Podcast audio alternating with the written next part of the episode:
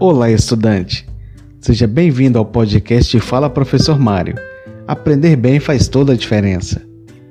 Imagine um campo de estudo que mistura agronomia com as ciências exatas e biológicas. Muito bem, assim são as ciências agrárias.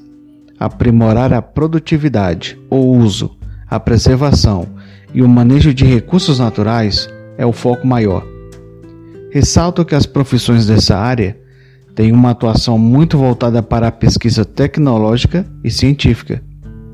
Cursos como agronomia, recursos florestais, incluindo a engenharia florestal, engenharia agrícola, zootecnia, medicina veterinária, recursos pesqueiros, engenharia da pesca e de alimentos, são bem procurados e concorridos em algumas universidades no país.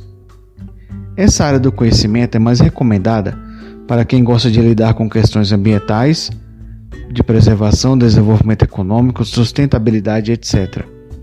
As ciências agrárias são bem aproveitadas no serviço público, nos âmbitos estaduais e municipais principalmente. No universo privado, empreender em consultoria, prestação de serviço ou terceirização de mão de obra são alternativas de grande empregabilidade e construção de carreira. Antes de encerrar nosso bate-papo, preciso saber se o conteúdo está lhe ajudando muito. Então, deixe o seu comentário nas minhas redes sociais que seguem na descrição do canal.